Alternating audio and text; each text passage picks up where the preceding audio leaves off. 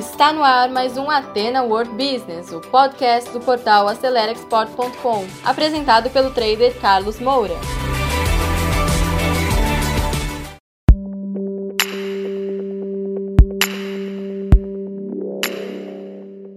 Então vamos começar falando sobre o representante internacional. Aquela profissão que você representa empresas internacionais nos diversos países. Eu mesmo atuo para algumas empresas internacionais como representante aqui no Brasil, principalmente na área têxtil, que é a minha especialização. Eu separei para você seis tópicos que são os mais relevantes para você ter sucesso nessa profissão. Primeiro, você precisa ter capacidade de comunicação. É fundamental que você fale no idioma do exportador. Então, você diz assim: "Poxa, mas se o o, exportador é chinês, eu deveria falar mandarim? Sim, deveria falar mandarim. Eu, por exemplo, trato com portadores chineses e infelizmente eu não falo mandarim, mas falo inglês. Então, no inglês eu me comunico com eles. Mas muitos chineses, empresas importantes, não falam inglês, nem espanhol, nem português e o ideal seria falar em mandarim. E se você vai falar com, vai representar empresas da América Latina, você deveria falar espanhol, porque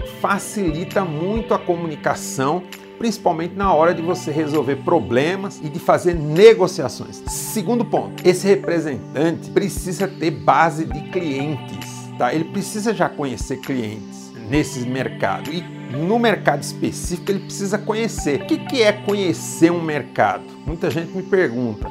Conhecer mercado não, não é só conhecer pessoas, é saber como o mercado funciona, saber qual é o tamanho do mercado, qual é o, o volume de dinheiro que aquele mercado gira, saber quem são os principais concorrentes nacionais e internacionais e depois saber quem são as principais empresas daquele mercado. Esse é só um exemplo das funções principais para você conhecer o mercado. Eu, por exemplo, quando faço uma pesquisa de mercado, são esses dados principais que eu levanto e entrego para o meu cliente, tá certo? Então é fundamental isso daí. Agora vamos falar a respeito do terceiro ponto, que é a localização do representante próximo a base de clientes. Esse próximo é relativo. Por quê? Porque se você precisa ir rapidamente até o cliente fazer uma visita semanal, por exemplo, que seria o ideal, pelo menos uma vez por semana você visitar o seu cliente, se você está muito longe, você já não vai conseguir. Óbvio que se você é um representante de uma empresa internacional para a América Latina, o ideal é que você primeiro esteja próximo de um aeroporto, que você esteja numa cidade que tenha bastante voos para que você se desloque facilmente. Então, você pode, por exemplo, se você representa uma empresa para todas as Américas, digamos que você é o representante Américas. Obviamente você vai ter que desenvolver também uma rede de coagentes. E aí o ideal era que você tivesse numa posição intermediária.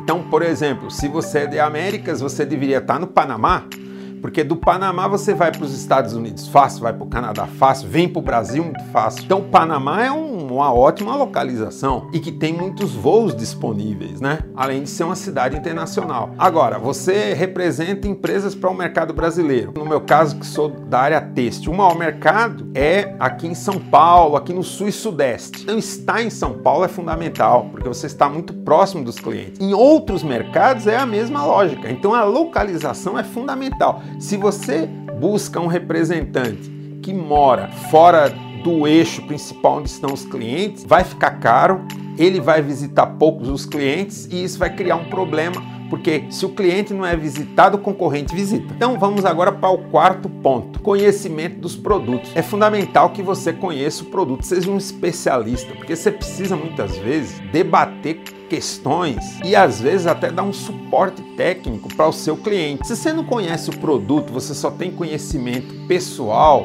dos donos da empresa, se limita, fica muito limitada a um contato mais social. Então é preferível que você escolha um representante que tenha conhecimento na área. Inclusive, não contrate o representante que não tem essa especialização, porque ele não vai conseguir defender o preço nem a qualidade do seu produto. Agora vamos para o quinto ponto, que é conhecer a estrutura da empresa. Então, de preferência, você deveria visitar as empresas que você representa. Se ela está na Índia, vá para a Índia. Se ela está na China, vá para a China. Se ela está no Japão, vá no Japão. Se ela está no Peru, vá para o Peru. Se ela está nos Estados Unidos, vá para os Estados Unidos. Mas conheça, porque o seu cliente vai valorizar que você conhece o processo, sabe as fortalezas da empresa que você representa. E por último, o sexto ponto que o representante precisa ter capacidade de negociação. Não é só comunicação, negociação. Então deve ter uma metodologia para você desenvolver as suas negociações.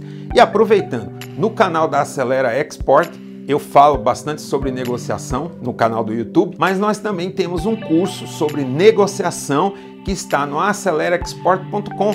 Visite, compre esse curso e aprenda a negociar, porque se você não tiver uma metodologia, você vai estar sempre na mão do seu cliente fazendo péssimos acordos, tá bom?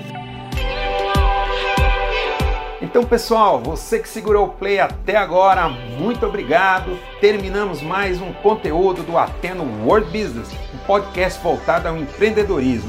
E se você ainda não acompanha esse podcast, assine agora e compartilhe também nas suas redes sociais, porque isso pode ajudar muitas pessoas. E se você precisa de mais ajuda, quer interagir conosco, visite o nosso portal acelerexport.com, preencha lá o formulário de atendimento e alguém da nossa equipe vai entrar em contato com você. Eu encontro com você no nosso próximo episódio. Sucesso a todos!